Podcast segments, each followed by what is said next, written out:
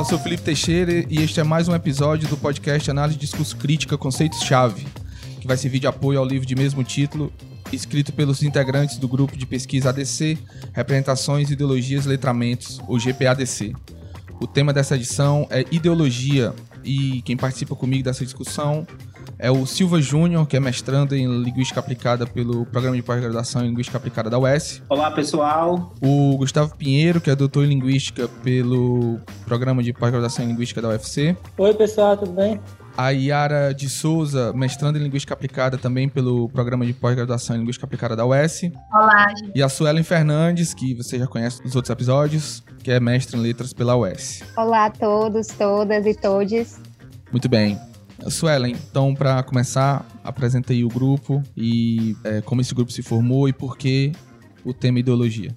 Bom, é, esse grupo ele é composto por mestrandos, né, como já foi dito, a Yara e o Silva Júnior, e o Gustavo, que já é doutor, o que configura bem a abordagem dialógica que a gente quis para o livro, de trazer pessoas de diferentes titulações dentro da academia para conseguir formar mesmo todos esses capítulos, todos esses conceitos. Isso, na verdade, é o que torna o livro ainda mais rico, o capítulo também de ideologia, e também bastante profundo, né? Tanto o Silva, a Yara e o Gustavo, eles e ela, né, pesquisaram bastante, foram para falar de ideologia desde a origem do termo até as abordagens mais conhecidas da análise do discurso crítica e com experiência das próprias pesquisas deles, que eles já falam sobre isso, e também de leituras e reuniões em que o grupo se pautou e aprofundou bastante para entregar um conceito de ideologia, um capítulo bem completo, né, e bem didático também para todo mundo conseguir entender. Então, o capítulo e o podcast que a gente é, vai trabalhando aqui, ele tem esse formato de ser ao mesmo tempo didático sem tirar a profundidade, a complexidade desse termo para as diferentes abordagens da análise do discurso crítica. Muito bem. Então, Gustavo, queria te pedir para fazer a introdução aí da conversa. É, bom, a gente discutiu é, no capítulo, é, como a Suelen falou, a noção de ideologia, tentando extrair a relevância que, esse, que essa noção tem tido para esse campo que se convencionou chamar de análise de discurso crítica, né? Em resumo, a gente discutiu como é que a concepção de ideologia é trabalhada conceitualmente no da ADC para duas abordagens de ADC, que é a teoria social do discurso e a abordagem sociocognitiva do discurso. A teoria social do discurso, desenvolvida por Norman Fairclough, um linguista inglês, e a abordagem sociocognitiva do discurso desenvolvida por Van Dijk, linguista é, holandês. E assim, a gente, de certa forma, se relacionou com como é que essa noção é trabalhada e foi trabalhada historicamente em diferentes âmbitos das ciências humanas e sociais. E no desenrolar do capítulo, a gente tentou apontar como é que as reflexões de diferentes autores é, desembocam na ADC e como é que se faz isso na prática. Né? A gente escolheu alguns, alguns textos para analisar, enfim. Por exemplo, a gente sabe que desde Detras, que é o primeiro teórico que pensou essa noção, é, a noção de ideologia, o conceito de ideologia foi mudando e foi ganhando diferentes matizes, diferentes sentidos é, foi sendo retrabalhado, foi sendo operacionalizado em diferentes áreas e inclusive a linguística, né, como uma dessas ciências humanas e sociais, é, desde Bourdieu, é, Bakhtin, Pechet, Althusser, Adorno, Voloshinov, Stuart Hall, todos esses autores, de certa forma, são antecedentes a essa discussão que a ADC tem proposto, né, que é uma discussão que tenta pensar ao mesmo tempo a dimensão simbólica e a dimensão material dos valores, das posições sociais que são compartilhadas por grupos, né? Como é que material, material porque no sentido de que esse aspecto simbólico dos valores, das ideologias, grande parte desses autores que eu citei anteriormente vão dizer que a ideologia se materializa em algum aspecto, em algum artefato linguageiro, né? algum aspecto de linguagem, pode ser um texto, pode ser uma fotografia, pode ser uma forma de andar, uma roupa, um enunciado não não verbal, né? Enfim.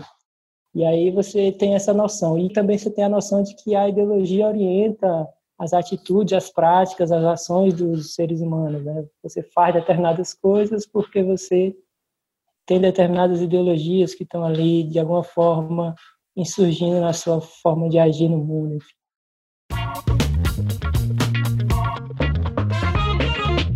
Muito bem. Então, vou pedir agora o Silva para fazer um, histórico do conceito de ideologia e das influências sobre a análise de discurso crítica. Para iniciar esse histórico, eu queria dizer que, dentro dos estudos críticos da linguagem e do discurso, é consenso dizer que a relação entre o discurso, os estudos do discurso, que é onde se encontra a análise do discurso crítica, e a noção de ideologia é indissociável. E também é um consenso dizer, assim como o Gustavo já apontou, que as reflexões acerca do conceito de ideologia, elas nascem com as reflexões de texto de Trace, que dentro de um contexto educacional ele entendeu que a ideologia era um conjunto de ideias, o que isso combinou num, num campo do conhecimento que seria a ciência da ideia. Então, essa relação que eu apontei que é indissociável entre discurso e ideologia, dentro dessa seara da análise de discurso crítica de onde falamos, ela hoje tem sido um dos campos é, mais férteis de pesquisa, né? Por exemplo, a tese do próprio Gustavo, que está aqui conosco nesse podcast, trata sobre ideologia. A tese do professor Vilmar Ferreira, do Instituto Federal do Ceará, que foi publicada em 2011, também trata do conceito de ideologia, assim como várias outras teses que estão sendo produzidas no contexto da modernidade tardia, dentro da seara da análise do discurso, tem abordado esta noção e este conceito de ideologia. Então, dentro dessas produções científicas, há aproximações e influências para esse conceito da análise do discurso que estamos tratando aqui. Algumas dessas influências vêm de Thompson e vêm do Eagleton, que são teóricos que eles fazem uma, uma revisão vasta sobre esse conceito e eles apresentam diversas contribuições sobre esta noção que chamamos de ideologia. Então, eu vou falar aqui primeiramente da obra que é uma obra essencial para os estudos da análise do discurso, que é a Ideologia e Cultura Moderna, que é de 2011, do Thompson, que nessa obra ele faz uma revisão desse conceito de ideologia mostra quais são as suas estruturas discursivas e analíticas e estruturais, e ele entende que esse conceito que a gente está tratando aqui pode se estabelecer em duas concepções, duas acepções, tá? As acepções neutras de ideologia e as acepções críticas de ideologia. Estas acepções neutras, elas vêm desde Destutt de Trace, que foi o primeiro autor teórico a tratar sobre o conceito, como eu já falei. Nessas concepções neutras, que não são só de Destutt de Trace, há outros teóricos, essas acepções retiram a carga negativa da noção de ideologia. Essa acepção neutra, ela entende como se fosse um sistema de ideias, né, crenças, é, tal, pertencente a, ao contexto social e político. Nas críticas, não, nas acepções críticas, eu falei que foram duas, né? Nas críticas, não. Nas críticas, você já percebe uma noção de negatividade do conceito, que foi tratado por Karl Marx, por exemplo. Então, essa parte negativa, o Thompson já dá uma ressaltada, já ressalta que essa concepção negativa foi tratada em diferentes concepções, em diferentes autores, então, é, é, notório que todas elas, na maioria das concepções de ideologia, há um senso de negatividade. Então, o próprio Thompson, ele se filia a essas noções críticas de ideologia, né? Essa perspectiva mais negativa. E busca demonstrar na sua obra, né, que é a Ideologia e Cultura Moderna, uma aplicação de formas simbólicas desse conceito, né? Como os sujeitos, as pessoas em geral, elas utilizam é, textos, imagens, dentro de conceitos sociais na modernidade, para expressarem as suas ideologias. E essa ideologia, como eu falei, essa, essa noção crítica de ideologia, ela sempre entende que a ideologia é algo a serviço do poder algo a serviço da dominação. O que é que isso quer dizer? Quer dizer que a ideologia é algo que serve para sustentar relações de poder entre os grupos sociais, entre os sujeitos, certo? Então, é o que essa, essa relação de dominação é quando algum grupo, por exemplo, vamos supor que a elite, ela possui poder de maneira permanente sobre a classe trabalhadora Brasil. Então, esse poder, ele é algo como se fosse inacessível, inatingível. Então, uma forma simbólica, discursiva, social, de sustentar uma dominação. E essa dominação, ela pode ser tanto econômica, quanto política, quanto discursiva, dentro de um contexto historicamente situado, certo? Silva, hum? o que é interessante a gente perceber, eu acho que é, para quem está nos escutando, é que essa noção crítica e neutra que tu fala, é, elas vão, na verdade, ser bem distantes dessa concepção mais do dia a dia, que se vem trazendo, né, de uma doutrinação ideológica, de algo do tipo, né? Inclusive, quando tu comenta que a crítica que o Thompson ressalta, ela está a serviço da dominação, na verdade, seria o oposto dessa negatividade da ideologia do senso comum, né? que tentam trazer nesse discurso de que, na verdade, a negativa seria a que não está a serviço do poder, né? Então, assim, é interessante é, a gente analisar, como tu vem falando, essa história do conceito, para a gente pensar mesmo como é que, é, nesses discursos de senso comum, essa apropriação do que seria ideologia, ela acontece, que na verdade é bem inverso do que os estudos, do, de como a noção ela vem sendo empregada pelos autores, né, como tu destaca. Isso mesmo. Hoje o termo ideologia ele foi banalizado dentro das discussões, dentro das, das disputas de poder político, político no sentido partidário, né, nessa polarização entre esquerda e direita. Então, a, a direita diz que há uma ideologia que sustenta que há doutrinações nas escolas, que sustenta que há uma ditadura esquerdista e também vice-versa, né? Então, há uma apropriação do termo ideologia, no entanto, essa apropriação do termo ideologia, ela se dá por senso comum, até está, de certa forma, relacionado, mas a gente pode pensar nelas a partir das próprias categorias que o Thompson apresenta na na obra dele. Vamos ver quais são. Aqui no capítulo de ideologia, a gente escolheu alguns modos de operação da ideologia que eu, eu vou citar para vocês aqui e a gente pode até discutir sobre. Eu vou apresentar alguns exemplos. Por exemplo, ó, uma forma de operação da ideologia que o Thompson fala é a legitimação. O que é que a legitimação é? A legitimação é quando ocorre uma dominação que é apresentada como legítima, baseada no discurso da razão, no discurso científico, na tradição, na, no discurso de autoridade. Por exemplo, é, quando o presidente é, utiliza, através da sua autoridade, em pronunciamentos, para demonstrar que tudo que ele diz é verdade, porque está atrelado a um discurso jurídico também, a um discurso médico, e que por conta dele ser, está numa posição de presidente, vamos supor, para conseguir essa confiança do povo, né, dos seus eleitores, ele legitima algo baseado na tradição. Por exemplo, a tradição de que temos sobre família, é, a família tradicional brasileira. Então, ele legitima que existe essas construções simbólicas de determinadas coisas. Outra forma que o Thompson apresenta, que a gente chama de dissimulação, que é quando essas relações de dominações elas são estabelecidas ocultando algo que acontece. É o que, por exemplo, a gente pode chamar de cortina de fumaça hoje. Por exemplo, estava tendo uma discussão sobre o PIB nacional, outro exemplo, utilizando o presidente Jair Bolsonaro, tá? Ele manda um humorista vestido de presidente distribuir bananas para os jornalistas na hora da discussão do PIB. Então, é uma cortina de fumaça. Outra, a Damares dizer que é, menino veste azul e menina veste rosa. Então, são várias cortinas de fumaça, que é um conceito novo, né, que é tratado aí no mundo da web, né, para dissimular, para estabelecer, para ocultar outros fatos.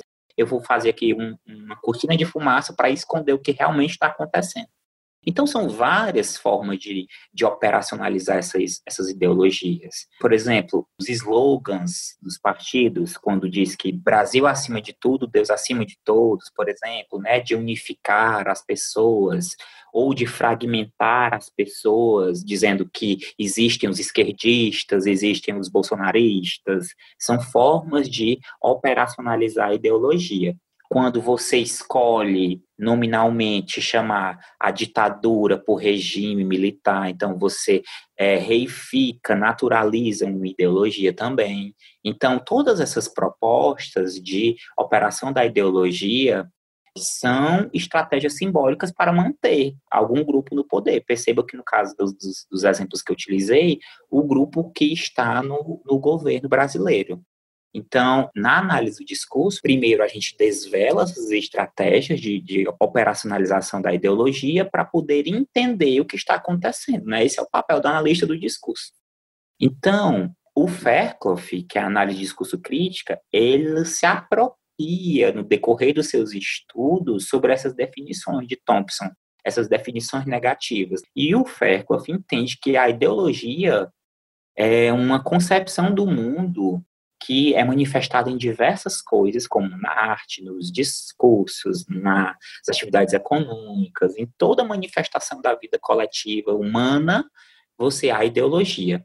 E aí, o Fairclough, em 2003, ele diz que existem ideologias que são descritivas e críticas. As ideologias descritivas são essas atitudes, crenças, etc. Né? E as críticas são o espaço de manutenção, de criação das relações sociais de poder, de dominação, que eu acabei de citar. Então, Thompson, ele se assemelha mais com o pensamento do Fairclough, tá? Essa parte que fala que o, a perspectiva do Fairclough e o Thompson dizem que a ideologia é essencialmente negativa. Vocês não acham que está semelhante a essa ideia de que enfim, dizer que a ideologia é sempre algo negativo é a mesma coisa de dizer que, sei lá, ideologia de gênero, é, você está sempre tomando a ideologia como algo negativo. Então, quando você, quando é, alguém do extrema-direita de ideologia e o que nós acreditamos é a verdade, ou é conhecimento, é, vocês não acham que é semelhante ao que o Thompson falou, não? Que o outro tem ideologia e eu, cientista, analista, sociólogo, tenho a verdade, enfim. Gustavo, eu acho que vocês vão poder dizer melhor do que eu, né? Mas, assim, eu vejo de forma diferente é, no sentido de a noção de ideologia está associada à de hegemonia. Então, eu acredito que falar que a ideologia, nessa, nesse modo negativo, né, ela não é neutra e ela é negativa porque ela está a serviço de, da dominação, é, eu acho que é muito diferente da noção do senso comum, né, de ideologia de gênero, pelo próprio objetivo dela, né? A de ideologia de gênero, ela tenta ocultar, eu acredito, silenciar, né? É, as demais, enquanto eu percebo essa negativa como forma de visibilizar. Até eu percebo isso, a gente fez um trabalho junto, né, do, do grupo de pesquisa também, falando sobre essa noção da contra-ideologia, né, do Ferro que aí seria quando a gente pensa no feminismo, né? É, nessas ideologias que seriam de resistência, seriam uma contra-ideologia, quando o Ferro associa esse sentido negativo da ideologia, ele considera que as ideologias elas estariam, elas estariam apenas a serviço da dominação e, nesses casos, é, não estariam. Mas, assim, o que eu vejo de muito diferente é o objetivo mesmo, um objetivo dessa negativa, como realmente dominar, né, estar a serviço da dominação, e essa do senso comum, ela não tem esse sentido de dominar, na verdade é eu entendo como é de desvelar mesmo essas assimetrias de poder, como o Ferluff diz. Mas não sei, acho que é uma pergunta interessante. Eu gostei da pergunta e, inclusive, eu acredito que essa pergunta ela casa com o que o Eagleton fala, que toda manifestação de crenças de que estão ligadas ao poder, ao papel social do sujeito são ideológicas, sendo de resistência ou sendo de poder das elites. Então já a gente já entra na outra parte da discussão sobre esse histórico e sobre as influências do conceito é, do Thompson e do Eagleton para análise de discurso crítica. O Eagleton ele diz que essas crenças, essas ideias, esses valores são ideológicos, tudo são ideológicos. Então, quando o Fekloff diz que há uma contra-ideologia, uma contra-hegemonia, para o Eagleton, há ideologias.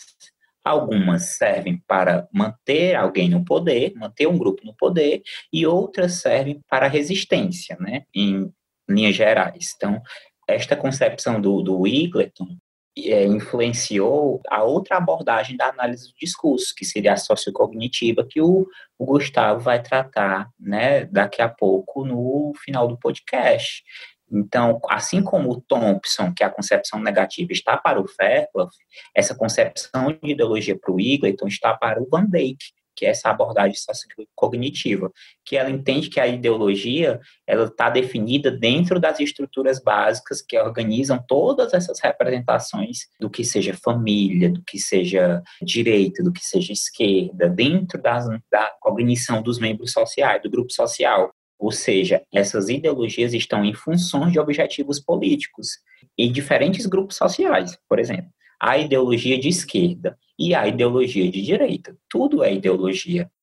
Foi por isso que eu falei, eu estava querendo problematizar, né? Porque eu acho que você também não pode demonizar a noção de ideologia como faz, por exemplo, algumas concepções. Só para dar um, um resumo aqui, pelo que eu entendi, a gente tem ideologias e dependendo da abordagem, dependendo do autor, essas ideologias elas vão ser é, encaradas de forma negativa, positiva ou ambas, dependendo de, de qual é o autor, o, o, autor, de qual é a, a vertente. E aí, no caso, para nós da ADC, é, a ideologia vai ser eminentemente negativa. Na verdade, é assim, existem diferentes concepções de ideologia nas ciências humanas e sociais, e na ADC também existem diferentes concepções de ideologia para diferentes abordagens de ADC. Certo. Uma delas, que é a do Fairclough, pensa a ideologia como algo negativo sempre que eu falo de ideologia, eu tô, estou condenando aquele discurso, eu estou tentando reverter, sei lá, desconstruir. Aquele discurso não é, não é algo bom para o convívio social, enfim. Para uma outra abordagem, ideologia é, é, apenas um conceito descritivo. Eu estou explicando um, uma ideologia que se materializa em um discurso, enfim. Pode ser negativo, pode ser positivo, pode naturalizar a relação de poder, pode ir contra e tentar desnaturalizar, enfim. Existem diferentes ideologias as hegemônicas, as, as não hegemônicas, as que são esquecidas, as que, enfim. O outro é mais de apontar como errado, como, enfim, como alguma coisa que se deve destruir, como alguma coisa que, que é sempre negativa. Vale ressaltar que a análise do discurso ela é dividida em várias abordagens. É, a gente só escolheu duas. A gente só escolheu duas para tratar no capítulo. É, assim como os outros é, conceitos chaves discutidos em outros podcasts deste livro, eles também vão apontar conceitos chaves da análise do discurso, enquadrando em determinadas abordagens. Dentro do livro era talvez por conta do tamanho do livro, né, não, não teria como a gente abordar todos os conceitos de ideologia para todas as abordagens. Então, aqui a gente delimitou que para análise do Fairclough, ideologia é algo negativo. Então, ideologia é, serve para condenar discursos e geralmente é um discurso que é contra as minorias, porque a análise do discurso ela tem um caráter emancipatório e anda de mãos dadas com as minorias. E já outra abordagem da análise do discurso, que seria a abordagem que a gente chama de sociocognitiva, dos estudos críticos do discurso do Van Dijk, entende que tudo é ideologia no sentido de que há na resistência uma ideologia, há nos grupos minoritários uma ideologia, assim como há nos grupos que estão no poder outra ideologia, certo? Felipe, Oi. aí só é, reiterando sobre a questão da ideologia que tu perguntou, a gente trabalhou com a noção neutra nesse capítulo, uhum. né? Na verdade, o Ayara, o Silva e o Gustavo, né, que escreveram o capítulo, com a noção neutra e negativa não tem essa visão positiva, assim, de uma forma, né? Uhum. Então seria neutra e negativa mesmo. Ah, tá, beleza, beleza, beleza. E quando eu falei pra ADC a negativa, na verdade, pro Fairclough é negativa, né? Exato. Não, não a DC como um todo, afinal são várias abordagens. A abordagem especificamente dialética racional do Fairclough, que é o que a Yara vai falar agora, é que a ideologia tem esse caráter negativo. Então vai lá, Yara. Vamos falar de Fairclough agora.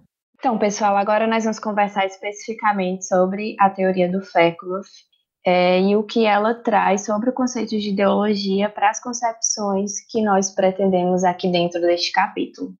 Então, é importante começar falando sobre a relação do discurso com a ideologia. Essa relação ela acontece no sentido de que o discurso materializa a ideologia. E a partir disso, é, o Fairclough traz mais outras duas concepções que ele buscou em Foucault, para correr mais um pouco sobre essa relação discurso e ideologia. Então, além da concepção de que o discurso ele é materialização ideológica, ele também afirma que o discurso é efeito e é causa da interpelação ideológica. Como isso acontece? Como o discurso é efeito e é causa da interpelação ideológica? Essa significação que o Foucault atribui diz respeito a justamente essa relação, que é uma relação é, dialógica, e a partir daí que o Fairclough começa a fazer relação com a sua própria teoria. Então, o discurso ele é feito da interpelação no sentido de que as interpelações o provocam, geram os discursos. Então, por exemplo, se nós sofremos interpelação ideológica pela igreja como instituição, o nosso discurso acaba sendo o efeito desta interpelação. E o discurso também é causa. Como assim ele é uma causa dessa interpelação? No sentido de que, pegando novamente esse exemplo da instituição igreja, ela está operando uma interpelação ideológica sobre nós, é, mas essa interpelação ela também acontece porque nós estamos praticando esse discurso. Então acontece essa relação ideológica. Tanto a interpelação ela provoca o discurso, como o nosso discurso ela contribui para que essa interpelação se mantenha. E a terceira acepção que o Fairclough busca em Foucault quanto à ideologia é de que os aparelhos ideológicos do Estado eles também oferecem um espaço para que a luta de classe aconteça. Yara, é, sobre essa, os aparelhos ideológicos, você pode só dar exemplos de aparelhos ideológicos, só para a gente claro. ver, é, só para ilustrar onde é que de fato esse, essa luta acontece? Um aparelho ideológico do Estado poderia ser a igreja. Uhum. A igreja é um aparelho ideológico no sentido de que ela não usa força, ela não usa é, armamentos para operar, para agir sobre a sociedade. Ela opera de um modo mais camuflado através da ideologia, de um modo mais subjetivo. Então, por exemplo, dentro de uma certa igreja existe uma doutrina de que o aborto é um crime, é um atentado à vida, esse aparelho ideológico está fazendo uma interpelação ideológica sobre os sujeitos nesse sentido. O que o Fairclough busca em Foucault para falar sobre isso é que dentro desse espaço, mesmo havendo essa força do aparelho ideológico sobre os sujeitos, existe também um espaço para que a luta de classe aconteça. Então, isso se relaciona diretamente com o que os meninos e a Suelen falaram anteriormente, sobre os discursos de resistência, os discursos contra-ideológicos. O Fairclough fala que os discursos eles são investidos em níveis diferentes pela ideologia. E aí é nesse sentido que ele diz que existem discursos que não são ideológicos, que seriam os contradiscursos, os discursos de resistência. Então, mesmo havendo é, uma força enorme da ideologia hegemônica, ao redor disso tudo acontece a luta hegemônica, isto é, outras ideologias, ideologias de resistência, tentam alcançar esse espaço hegemônico tentam é, ter sua vez, né? tentam ocupar um espaço por meio do tensionamento das, das relações que sustentam essas práticas. Então, é nesse sentido que existe também a opção da luta, da transformação. Aqui o Fairclough tanto chama a atenção, essa questão da transformação social. Continuando, é, eu falei no início sobre a materialização ideológica. Como é que o discurso se materializa na ideologia? Então, o Férculo ele vem dizer que a ideologia tem essa existência material e isso acontece nas práticas das instituições, como por exemplo a igreja, o exemplo que nós estamos abordando aqui. Então, se dentro de uma certa igreja, não vou aqui especificar religião, existe é, uma convenção de que as mulheres devem ser excluídas de certas práticas, isso é uma forma de materialização ideológica. Outro exemplo, se a ministra da Família, dos Direitos Humanos e da Mulher, se ela se posiciona claramente contra a prática do aborto, isto também é uma materialização da sua ideologia. Por mais que se diga que é, certos grupos não agem ideologicamente e outros agem ideologicamente, pelos estudos que nós temos feito, é, nós vemos compreendendo que isso não existe, que isso não acontece, como os meninos falaram. Todas as práticas, independente do grupo, independente da orientação política, elas são ideológicas, de modos diferentes, com acepções diferentes, mas todas elas são ideológicas, certo? Um outro aspecto que eu destaco nesse ponto do nosso capítulo sobre ideologia é o que já foi dito anteriormente, mas eu vou trazer novamente, que é o efeito e a causa da interpelação ideológica. Então, eu vou ressaltar. O discurso, ele é efeito no sentido de que ele é produzido em detrimento de uma ideologia. Então, se eu profiro um discurso, eu sou contra o aborto, eu estou a serviço de uma ideologia X, que é a ideologia hegemônica, neste caso, e que produz o meu discurso. O, o discurso ele é feito no sentido de que ele é produzido também por uma, uma ideologia hegemônica. E ele também causa essa hegemonia, contribui para que essa hegemonia exista no sentido de que, quando eu digo novamente, eu sou contra o aborto, eu contribuo para a manutenção desta ideologia. Então, o discurso é feito no sentido de que ele produz conforme uma ideologia e ele causa no sentido de que ele mantém aquela ideologia. E aí é onde entra a relação dialética que o Foucault traz dentro da teoria dele, de que existe uma relação entre discurso e sociedade, no sentido de que um opera na produção do outro. Então, o meu discurso, ele produz a minha sociedade por meio das minhas práticas discursivas, das minhas práticas sociais. Mas também as práticas discursivas e as práticas sociais operam sobre a construção do meu discurso. Ok? Então, por exemplo, se eu estou dentro de. Uh, vou Aqui eu vou falar somente sobre exemplos religiosos, que são os que estão vendo em mente.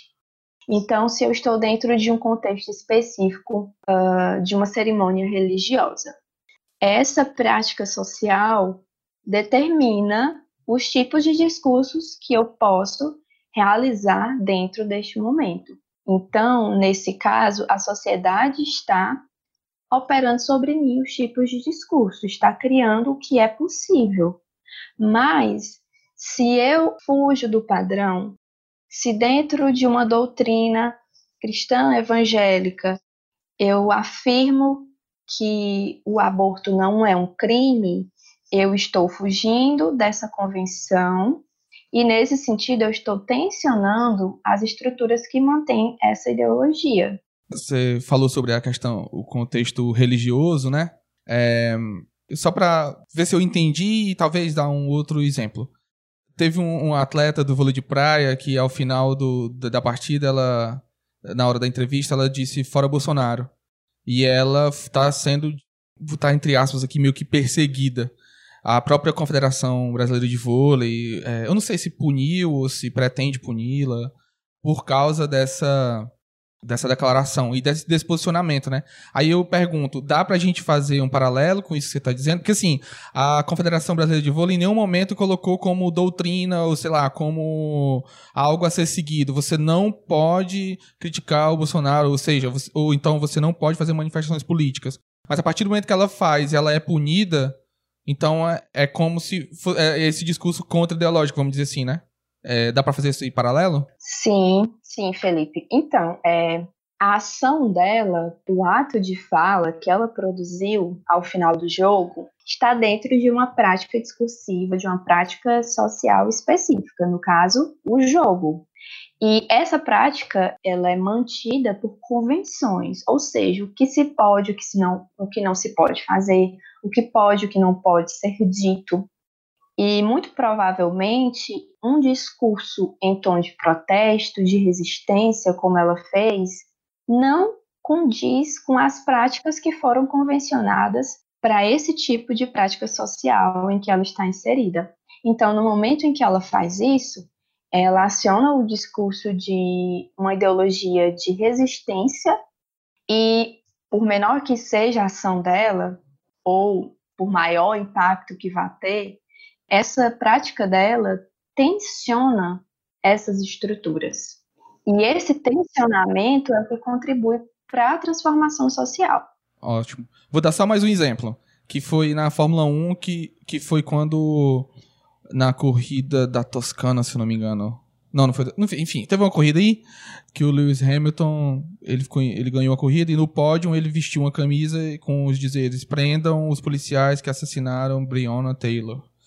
É, por cima do macacão. E aí a FIA, né, que é a Federação Internacional de Automobilismo, eu não sei se chegou a multar, mas cogitou punir, multá-lo, porque ele fez a manifestação política e acho que até mais cobriu os patrocinadores, né? Que é no momento do pódio e tal, em que os patrocinadores, né, têm a sua maior visibilidade, porque o cara venceu a corrida e tampou, né?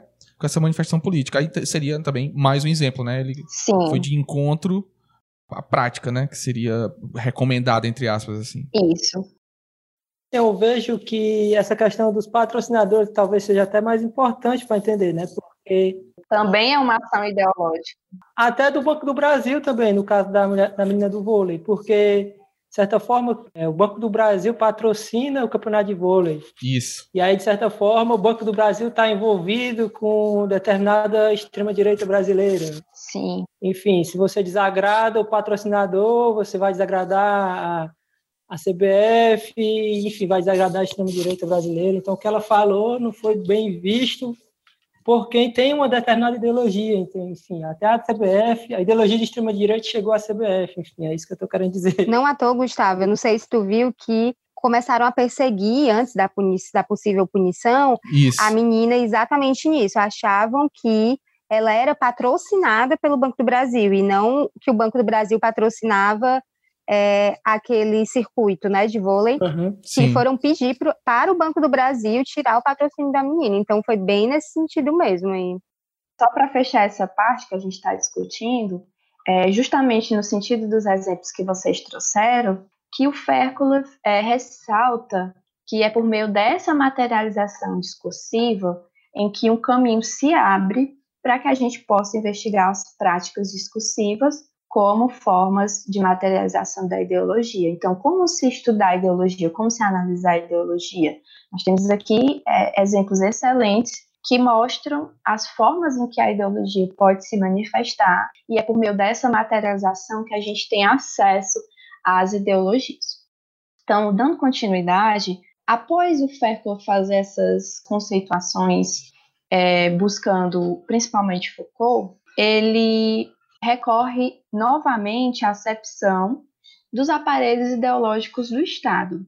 Então, ele ressalta que, dentro desta questão é, da atuação dos aparelhos ideológicos do Estado, há um espaço para que a luta de classes aconteça, como aconteceu nesses exemplos, né? Então, existia uma prática social que estava relacionada a aparelhos ideológicos do Estado, e mesmo havendo muita força destas práticas ideológicas e hegemônicas, houve espaço para a luta, para que a luta de classe possa acontecer. Então, o Fairclough ele vem trazer o seu próprio conceito de ideologia. O Silvio Júnior até falou é, anteriormente sobre isso, mas eu vou retomar aqui para a nossa discussão.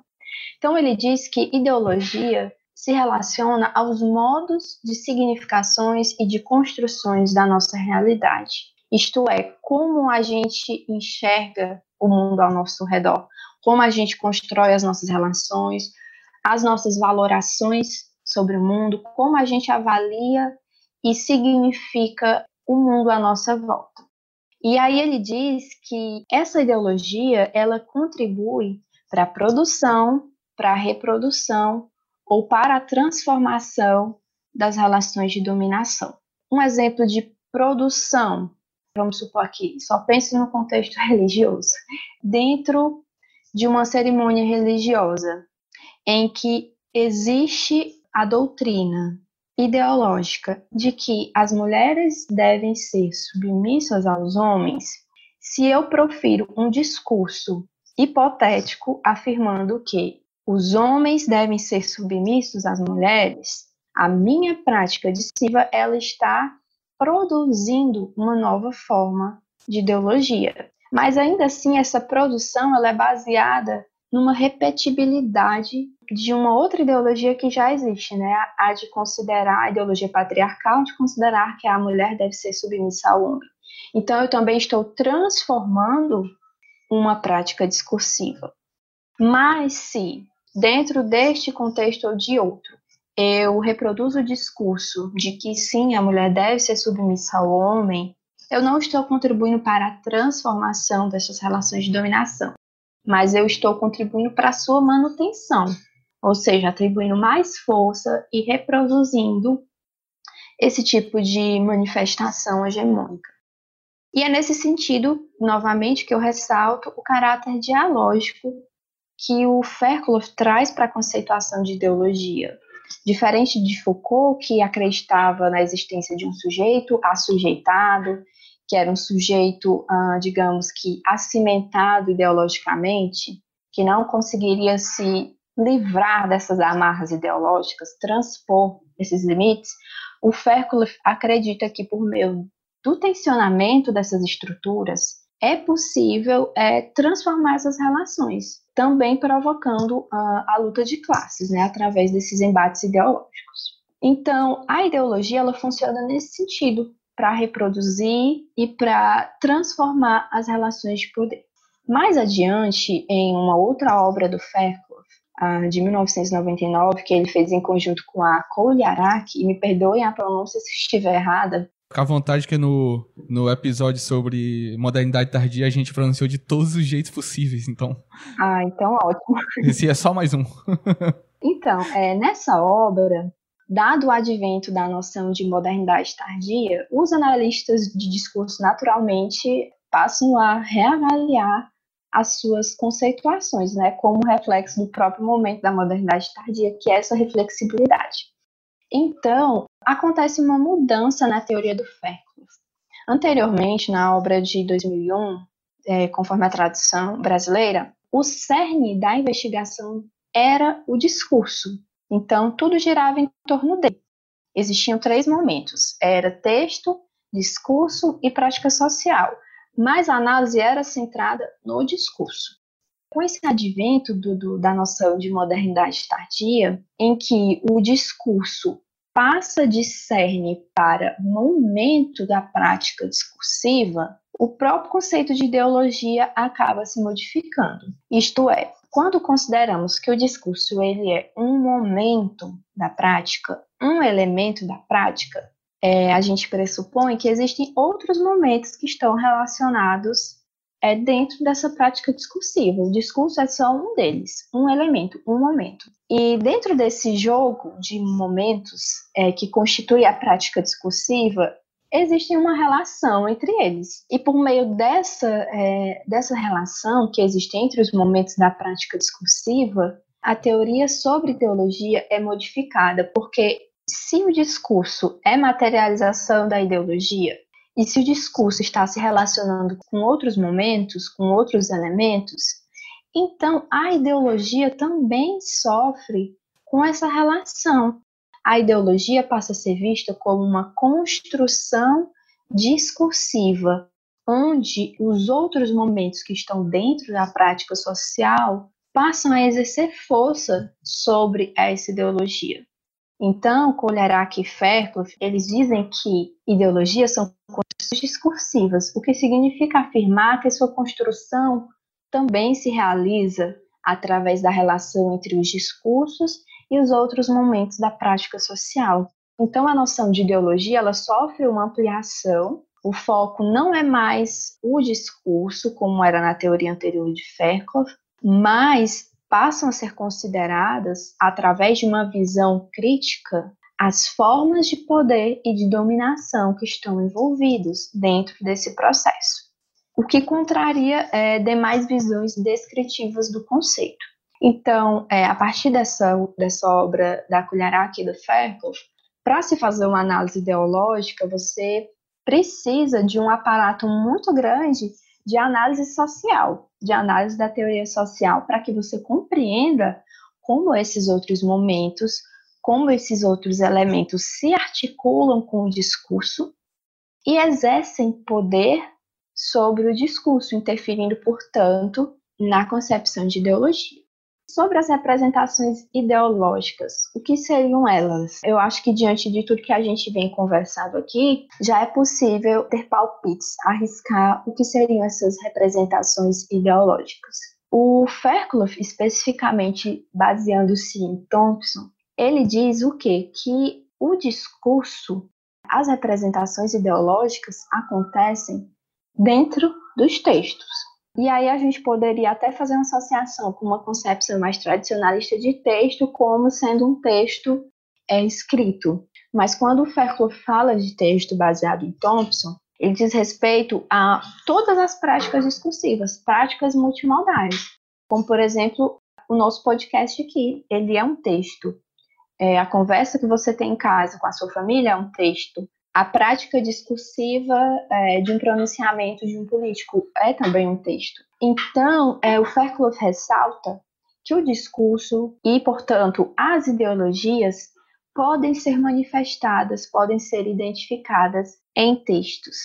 Mas ele ressalta que isso não quer dizer que as ideologias são representações que podem se mostrar somente para contribuir com as relações sociais de poder e dominação. O que ele sugere, além da transformação social, é que para se fazer uma análise textual considerando as ideologias, é necessário enquadrar as ideologias em um aspecto onde os efeitos desse texto sejam considerados dentro das relações de poder. Então, por exemplo, é, o pronunciamento de um ministro. Esse pronunciamento, que é um texto, se nós optarmos por fazer uma análise deste pronunciamento, nós não podemos tratar o texto como uma simples transcrição desse discurso, por exemplo. A gente tem que considerar os efeitos que este texto gera no seu público. Uh, nós temos que considerar os processos de produção, os processos de distribuição, como esse texto é consumido e como estes processos se relacionam com as relações de poder. E aí, por fim, eu ressalto é, a afirmação do Fairclough, quando ele diz que nem todo discurso é ideológico. Ele faz isso também no sentido de inferir que os discursos são investidos em diferentes níveis pelas ideologias. E aí ele considera, por exemplo, um discurso de resistência como um discurso que é investido de um modo diferente pelas ideologias. E essa afirmação meio que bagunçou toda a minha concepção de ideologia, porque eu sempre achei que. Eu sempre disse que todo discurso era ideológico e tal. E assim. Na verdade é, né? Mas pro Fairclough não, né? Sim. Só que ele bagunçou tudo até eu voltar a entender o que eu já tinha entendido, já Sim. demorei Mas muito. Aí, Felipe, eu acho porque tem essa concepção do Bakhtin, né, que todo discurso é ideológico, e aí é interessante essa colocação que tu fez. É, Não, isso, exatamente. Para pensar, é importante a, a essa observação justamente para a gente pensar que, na verdade, o conceito de ideologia, como o Silva e a Yara explicaram, ele foi estudado ao longo do tempo e aí existem nessas né, definições diferentes, né? Quando o Felipe diz que todo discurso é ideológico, isso vai depender muito de o que, que você entende por discurso e o que, que você entende por ideológico. Entendeu? Você tem que definir discurso, porque Sim. tem muitas definições de discurso e tem muitas definições de ideológico. Sim. Aí você tem que deixar bem claro que é cada um deles, senão não faz sentido dizer que todo discurso é ideológico. Entendeu? Sim, e aí, como eu ia dizendo, só para finalizar, é aí onde entra o papel do analista do discurso. Então, quando nós resolvemos analisar um fenômeno social, analisar uma questão, um problema social, nós temos que ir fazendo esses tipos de escolhas, né? Escolhas por autores, por teorias que devem estar adequados aos nossos objetivos. Nós costumamos dizer, dentro da nossa área, na ABC, que o ideal é permitir que o nosso corpus, que o nosso material de análise, nos diga qual teoria que ele necessita para ser analisado. Mas isso também, é, essa questão de escolha, também entra a parte da subjetividade do analista. Então, é, no sentido de que nós nos assumimos como analistas críticos, nós rejeitamos a noção de uh, neutralidade científica. Aqui nós não pretendemos uma neutralidade, é uma análise crítica, considerando as estruturas sociais, as estruturas discursivas, e ao fazer as escolhas teóricas, nós também estamos agindo ideologicamente. Então, por exemplo, se eu escolho pela teoria do Bakhtin, como a Suelen ressaltou, que é uma teoria que considera todo o discurso ideológico. É isso, Suelen? Se eu não estiver enganada. Sim, sim, ele diz isso, né? O Bakhtin, ele não vai desenvolver algo sobre a ideologia, mas ele diz isso. Pronto, o Igleton, que o Silva Júnior comentou, que ele acredita que as crenças são ideológicas, que as ações são ideológicas, que tudo é ideológico. Então, se eu faço uma escolha pelo Igleton, por exemplo, e não pelo Ferko, que não considera todo o discurso ideológico, essa escolha também é uma ação ideológica minha, que diz respeito à maneira como eu conceituo a ideologia, como eu acredito que ela se estrutura. Então, é por isso que esse livro, ele é tão importante ao apresentar esses conceitos chaves para nossa área, análise de discurso crítica, e apresentar de forma diversa. Por exemplo, aqui nesse capítulo, nós apresentamos pelo menos duas conceituações de ideologia, uma do Van Dijk e outra do Ferco, para que é, os futuros analistas possam compreender o leque de opções que existem e possam fazer escolhas conscientes quanto aos seus objetivos. Agora a gente vai ouvir o Gustavo falar sobre a abordagem sociocognitiva do discurso do Van Dijk. É, enfim, já se encaminhando para o final, a gente discute como é que a abordagem sociocognitiva define ideologia, né? É, o Van Dijk, que é o principal teórico que criou essa abordagem, a teorização dele sobre ideologia vai partir de uma, o que ele chama de, de uma teoria multidisciplinar, que a rigor é pensar três aspectos que a ideologia, a discussão sobre ideologia tem que considerar, que seriam os aspectos discursivos, os aspectos cognitivos e os aspectos sociais. Daí por que o nome sociocognitivo, né?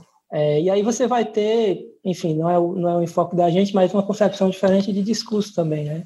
Porque para o Van Dijk, o discurso aí é o uso da linguagem, né? Uma teoria de, da ideologia, nessa perspectiva, tem que considerar o uso da linguagem, mas tem que considerar como é que esse uso está sendo orientado por processamentos cognitivos, aquilo que passa na mente do sujeito, enquanto indivíduo, enquanto, enquanto um sujeito inserido na vida social, como, como pertencente a um grupo. Portanto, é ao mesmo tempo cognitivo e social. É uma concepção de, de cognição das ciências cognitivas sociais, né? da psicologia social, da cognição social, enfim, da, não da, da, da cognição clássica, né? enfim. E aí ele vai dizer isso, né? Que essa teoria de ideologia tem que considerar esses diferentes aspectos. Porque ele pensa, né, de certa forma, ele se contrapõe a essa ideia de que é, a ideologia é apenas o, alguma coisa que considera é, a linguagem e a sociedade. Porque ele diz que há essa mediação da cognição, do, daquilo que você vai aprendendo na vida social e vai, e vai adquirindo, vai expressando, vai implementando, vai propagando, reproduzindo. Então, a ideologia, ele diz que a ideologia sempre se materializa e se dá através do discurso. Por meio dos discursos, entendido como uso da linguagem, que as ideologias são adquiridas, por exemplo. Você aprende a, algo novo. Você não nasce racista, você aprende a ser racista através, inclusive, dos usos da linguagem que você circulou durante a vida, do ambiente, dos discursos que eles chegaram. como é que isso foi implementado e como é que você muitas vezes reproduz, propaga. Mas a ideologia também é negociável, é desafiável, enfim. Então é uma noção de ideologia mais não neutra, né? Porque neutra é como o Thompson e o Fairclough definem, né? O, Thompson e o Fairclough dizem que existem dois tipos de ideologia: as neutras e as críticas. Porque eles vão se eles vão se considerar críticos e vão dizer que as neutras são aquelas que não desafiam o poder, enfim. O Van Dijk define diferente. Ele vai dizer que existem as concepções amplas e as restritivas. As amplas é, são as que pensam que vários discursos são ideológicos, não necessariamente todos, mas vários discursos são ideológicos.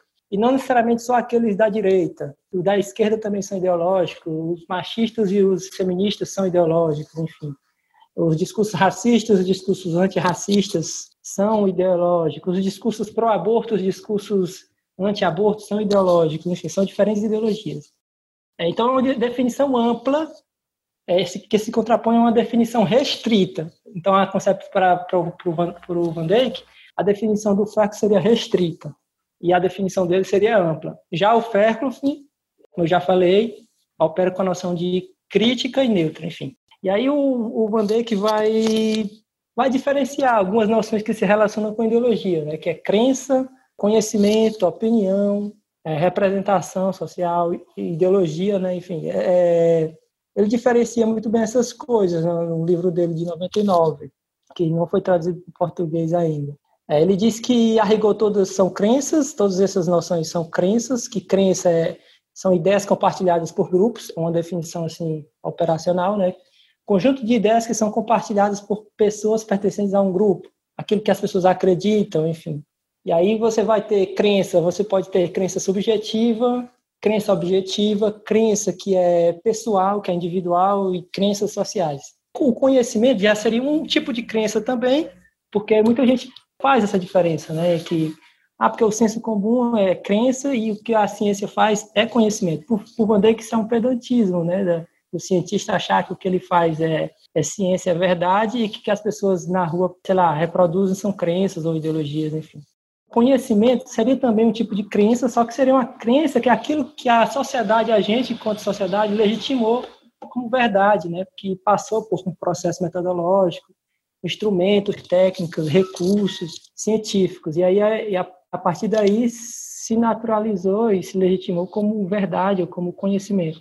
Mas é também uma crença, porque o que algumas pessoas acreditam como como verdade, outras não. Hoje em dia, é, até, até a noção de conhecimento está sendo posta em causa, né? As pessoas não querem mais se vacinar porque estão operando a partir de determinadas crenças, enfim, que a gente vai chamar mais na frente de ideologias. As opiniões seriam as crenças momentâneas. Como eu falei, que as crenças podem ser subjetivas, pessoais, objetivas, sociais, mas elas também podem ser de, de, de, curto prazo ou de longo prazo. Enfim, as pessoas podem acreditar numa coisa hoje e eventualmente mudar de opinião, é também tipo de crença, aquilo que se acredita. Geralmente são individuais, né? Quando você vai falar de opiniões compartilhadas por grupo, você não fala mais de opinião, você fala de ideologia. Que as ideologias são crenças relativamente duradouras e orientadas por valores ou axiologias. Né? Ah, valores e axiologias são sinônimos aí. Então, quer dizer, as ideologias não é, é qualquer tipo de crença, são as crenças que são valorativas ou axiológicas. Por exemplo, quando você, você tem na, na nossa sociedade, é, você tem essa ideia de que o aborto é um direito ou é um crime? Se você diz que o aborto é um direito, você está operando com determinada ideologia.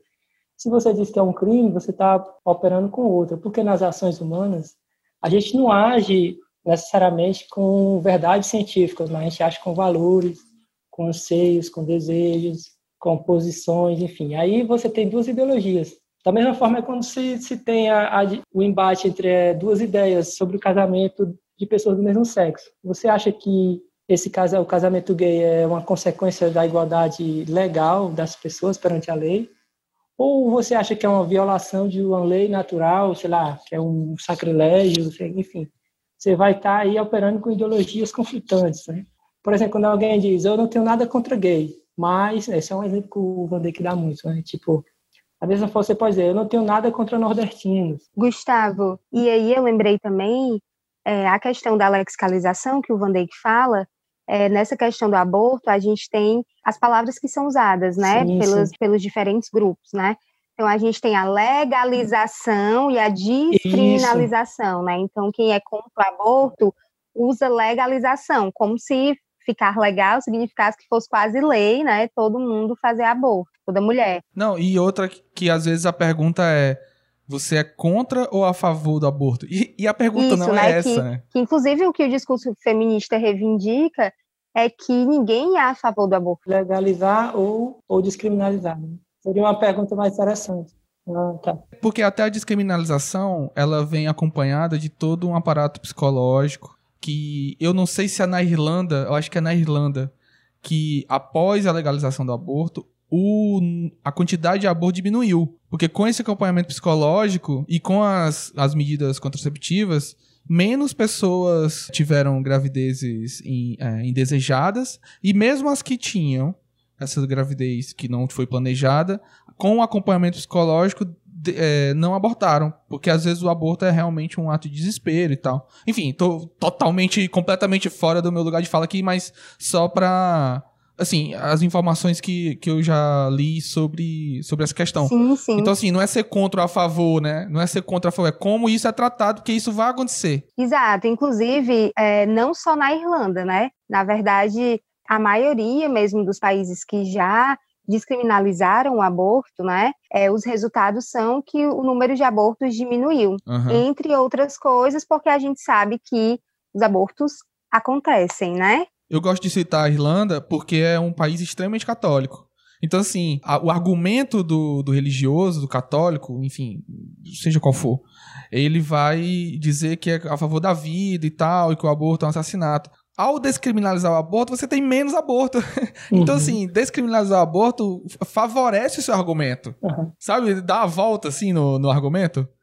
Por isso que eu gosto de citar a Irlanda, porque como é um país muito católico, Sim. meio que, que corrobora a, o argumento do católico, que é, não, é realmente, é, é. usando o argumento deles, menos vidas vão ser é, retiradas, né? Então, enfim, isso tem, tem, tem tudo a ver que vocês falaram, porque assim, a, a Suelen citou a questão da lexicalização. Um analista de discurso, tanto na abordagem sociocognitiva quanto na abordagem dialética relacional ou teoria social do discurso, vai trabalhar com recursos ou estratégias textuais discursivas. Né? Tipo, você pode, para fazer uma análise de um texto, é, você vai pensar que as ideologias se materializam em textos, por exemplo, essa ideia que vem sendo repetida desde o início do podcast, né?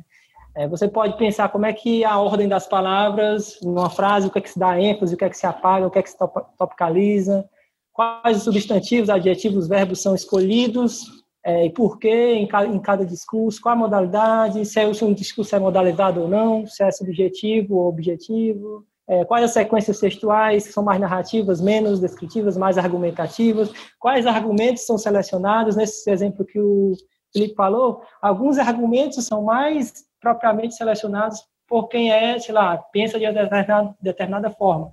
Extrema-direita católica escolhe determinados, preferencialmente determinados argumentos. Como é que o gênero é trabalhado, quais temas, como é que é a composição, o estilo, quais vozes são, são mais presentes, quais são consideradas ou não, articulação de discurso, que é a interdiscursividade. Num texto há sempre mais do que um discurso. É, você articula discursos convencionalmente para convencer melhor o seu interlocutor, enfim, é, quais pressupostos subentendidos. Você pode fazer uma análise discursiva sem essas coisas, sem considerar essa microanálise, que isso aqui é uma forma de descer aos detalhes do texto. Às vezes, o texto nem se deu conta disso, mas o analista vai lá e diz, é uma forma de empiricamente mostrar que ele está sendo machista ou racista. Você pode, eventualmente, um sociólogo faz uma análise sem considerar essas coisas, mas para o analista de discurso isso é essencial porque é uma forma de empiricamente mostrar, você mostra, é, mata a cobra e mostra o pau, como o povo diz no popular. Aí você vai, você vai ter mais elementos para sustentar o que você está falando, né? Enfim, é... então a ideologia, como eu, como eu como eu estou comentando, ela tanto pode criar, naturalizar, legitimar, reproduzir relações de poder, como ela pode combater, desafiar, repensar, desestruturar a relação de poder. Ou seja, me parece muito semelhante àquela discussão do Ferro sobre dialética e discurso sociedade. Às vezes, os dois autores estão falando da mesma coisa, só que dando nomes diferentes. Quando o Ferro discute a dialética e o discurso sociedade, ele está tratando do discurso. O discurso, ao mesmo tempo, é, é um efeito da sociedade, mas ele tem o poder de intervir no social para criar novas relações, enfim. O, o Van diz isso com relação à ideologia. A ideologia também pode combater, desafiar, repensar, enfim. E aí você tem os dois sendo críticos no sentido de, de estarem sempre pensando como é que determinados discursos naturalizam a relação de poder, legitimam desigualdades e muitas vezes manipulam as pessoas menos menos afeitas a, sei lá, leitura escrita. Assim. Por exemplo, você tem a ideia de que você muitas vezes um discurso ele não aparece explicitamente. Não sei se vocês já ouviram, é, com certeza, não sei não, com certeza vocês já ouviram essa ideia de que ah, o mais natural é que a mulher cuide dos filhos, uma vez que ela é mãe. E mãe é mãe. Vocês já ouviram essa ideia de mãe é mãe? Sim. É uma tautologia, uma definição tautológica. Quando você faz uma definição tautológica, não é por acaso. A definição, ela não, você não existe, a definição não é como o dicionário prega lá que existe mãe, uma definição para sempre. As definições são interessadas. Elas escolhem determinados sentidos. Definir de uma forma e não de outra é uma forma de construir a realidade de uma forma e não de outra. Então, quando você diz mãe é mãe, você tem mãe um sentido no primeiro mãe e o segundo mãe você tem um outro sentido. Mãe, sei lá, alguma coisa, primeiro mãe, é, sei lá, alguém que pode ter filhos ou pode parir alguém, pode criar. E o segundo mãe é aquela que deve cuidar porque é a responsabilidade dela, enfim. Ela tem que ter o amor. E você falou do, da definição dicionário e até essa definição muda, né? Que o sentido se perde e tal, e, ganha, a, a, mesma palavra ganha outro sentido. Eu sempre atento quando a pessoa. É, às vezes eu estou escutando um podcast, então lendo. Na verdade, isso se dá mais na fala, não muito na escrita. Que as pessoas vão usar a palavra medíocre e dizem assim, mas medíocre no sentido de mediano mesmo, não medíocre no sentido de ruim. Ou seja, essa palavra já adquiriu. Uhum esse, essa conotação de que é negativa. E, é. e, originalmente não é, né? Medíocre é algo mediano, tá, tá entre o bom e o ruim. Ou seja, a, as palavras vão, vão adquirindo novos significados ao longo do tempo. Então, nem esse argumento a gente pode usar, né? Você fez uma coisa que um analista faz, ele considera os, os sentidos que foram sendo adquiridos posteriormente, enfim. É, o analista de discurso considera assim, enfim, a ideia de denegrir, enfim, essas palavras que adquirem sentidos que são intoleráveis hoje, enfim. Esse discurso não necessariamente aparece, não necessariamente são explícitos, né? Às vezes você tem que perceber ali o implícito, os pressupostos subentendidos. Por exemplo, é mais difícil alguém dizer, não sou a favor da igualdade entre os sexos. As pessoas escondem isso e dizem, ah, porque mãe é mãe. Parece que é mais alguma coisa que, sei lá, está implicitamente dizendo a mesma coisa, que eu não sou igual, a favor da igualdade entre os sexos. Você não diz explicitamente, você diz implicitamente. É como se buscassem uma espécie de verdade, né? é, pautada em algum argumento, não sei, biológico, algum argumento. É, e, e, se você não concorda, você que é uma pessoa estranha, enfim, você que ah, você não concorda com o que é mais natural, mais comum, enfim. É.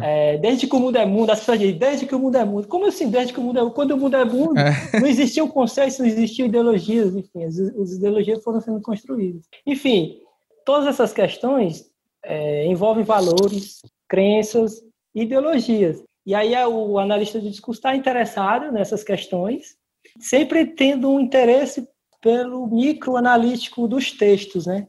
na análise de, dos recursos utilizados e como, como é que eles produzem sentidos. Você vai ter diferentes categorias de análise para pensar como é que as ideologias se materializam. E era isso. Muito bem. Então, agora eu queria pedir para cada um de vocês fazer a sua consideração final e uma despedida para a gente fechar esse episódio aqui sobre ideologia. Ah, gostaria de agradecer o convite e que mais discussões desse tipo é, a gente possa fazer e que a gente possa popularizar né, as, as teorias críticas do discurso, enfim, que seja cada vez mais comum e sempre que me chamarem eu vou de novo. Então, gente, eu gostaria de agradecer pela oportunidade que o grupo de pesquisa em análise crítica do discurso proporcionou para que a gente fizesse essa produção desse podcast. Uh, gerou muitas discussões interessantes e eu acredito que vai contribuir bastante com os futuros analistas do discurso ou até mesmo os curiosos e entusiastas que se interessem pelo tema. E é isso, muito obrigada pela oportunidade de construir o livro junto dessa equipe bem peculiar, mas uma equipe muito competente e brilhante, com mentes brilhantes, como a do Gustavo, do Silva e da Suelen. E muito obrigada, gente. É, pessoal, é, gostaria de agradecer também a Yara, ao Gustavo e ao Silva, principalmente, porque me acolheram nesse espaço assim mais de orientação de longe, porque eu sabia bem da competência dos três e pelo empenho deles, né? É, pela dedicação. Acho que a gente percebeu ao longo do podcast o quanto eles foram a fundo para trazer esse conceito é, de uma forma mais didática. Agradecer ao Felipe pela oportunidade, ao grupo de pesquisa e a quem nos escuta. E é isso, espero que mais espaços como esse existam para que a gente siga problematizando uhum. e falando criticamente sobre discurso e sobre tudo que permeia nossa vida. Então, eu queria agradecer a oportunidade de participar deste capítulo e de participar do grupo de pesquisa em análise de discurso crítica da Universidade Estadual do Ceará, né, agradecer ao Felipe, a Suelen, ao Gustavo e a Yara por estarmos discutindo sobre esse conceito que é tão caro a análise do discurso e dizer que foi um prazer estar aqui nesta gravação e até a próxima é, oportunidade. Muito obrigado. Muito bem. Antes de encerrar, só queria lembrar quem está ouvindo que este episódio especificamente ele foi gravado remotamente e não presencialmente como todos os outros, porque todos os participantes estão no interior. A Suelen não está no interior, mas ela orientou o grupo, ela está em Fortaleza, mas quem botou a mão na massa para escrever mesmo foram a Yara, o Gustavo e o Silva Júnior, que estão no interior. E uma coisa que eu queria. Outra coisa que eu queria mencionar, que foi até citado no, no episódio sobre modernidade tardia, que a gente falou sobre decolonialidade, de que a gente precisa olhar mais para os autores e para os analistas de discurso críticos da, aqui da América Latina, do Brasil. E aí eu até levantei a provocação de se a gente também não deveria olhar para os nossos é, autores aqui do Nordeste, aqui do Ceará, em detrimento, não necessariamente em detrimento, com o mesmo pensamento decolonial em relação ao pessoal do Sudeste e tal. E aí o Eric falou que deu, deu mais uma camada que é um pensamento decolonial do interior para Fortaleza, né? Essa questão do Nordeste, essa nem existe, porque o melhor está no Nordeste, os melhores teóricos. e o GPADC é uma, é uma prova disso, né? Com relação à decolonialidade sul global, isso existe mesmo, porque os caras têm mais na América do Norte e Europa tem mais recursos, né? Você tem uma sala só para eles, várias, uma livraria. Eu fiz é, estágio de sanduíche, eu sei como é o, o, os recursos que os caras recebem para estudar e tem redução de, redução de carga horária para lançar livro, por isso que, o, que eles publicam muito mais que a gente, enfim. Enquanto aqui o professor da graduação tem que dar, pegar cinco disciplinas, estágio, fazer não sei o quê, enfim. Ele tem menos tempo e, e ele produz menos. E as teorias, estão, é, às vezes, não podem ser só importadas, como se não tivesse sim, considerado a, a nossa realidade. Mas com relação a, ao Nordeste, essa brasileiro com brasileiro, acho que nem existe. O Nordeste é melhor mesmo. Mas eu falo também porque a, a, o nosso pensamento mesmo, né? Às vezes a gente é, automaticamente já entende que o que vem do, do sul-sudeste, né, já é, ele, é, ele tem uma qualidade maior e tal, tem um respeito maior. Às vezes é internalizado isso aí. Não é porque a gente decidiu, não. E aí, o, o Eric falou em relação do interior, em relação a Fortaleza. E eu sou do interior, desde pequenininho. Eu também. e aí, eu queria só mencionar isso, que o GPADC cumpriu esse papel, né? Também, então, só para fazer essa menção. Então, eu queria até saber, dizer aqui é, no ar, qual a cidade de onde vocês falam, né? Yara e Gustavo. Oracuiaba, Ceará, é uma cidade do maciço de Baturité. Eu falo de um distrito chamado Sucesso, pertence à cidade de Tamboril, que fica próxima de Crateús, que é uma cidade um pouco maior, que é de onde o Silva Júnior está falando. Tanto a Yara como o Silva, eles são do IF, né? É, nós somos do IFCE do campus de Crateús, né? E depois da nossa graduação. A graduação do Gustavo também é do interior. Foi em Quixadá. Para destacar. Beleza. Então é isso, galera. Obrigado pela participação. Obrigado a todos que estão nos ouvindo e confiram os outros episódios do podcast Análise, Discurso, Crítica, Conceito Chave. Até a próxima.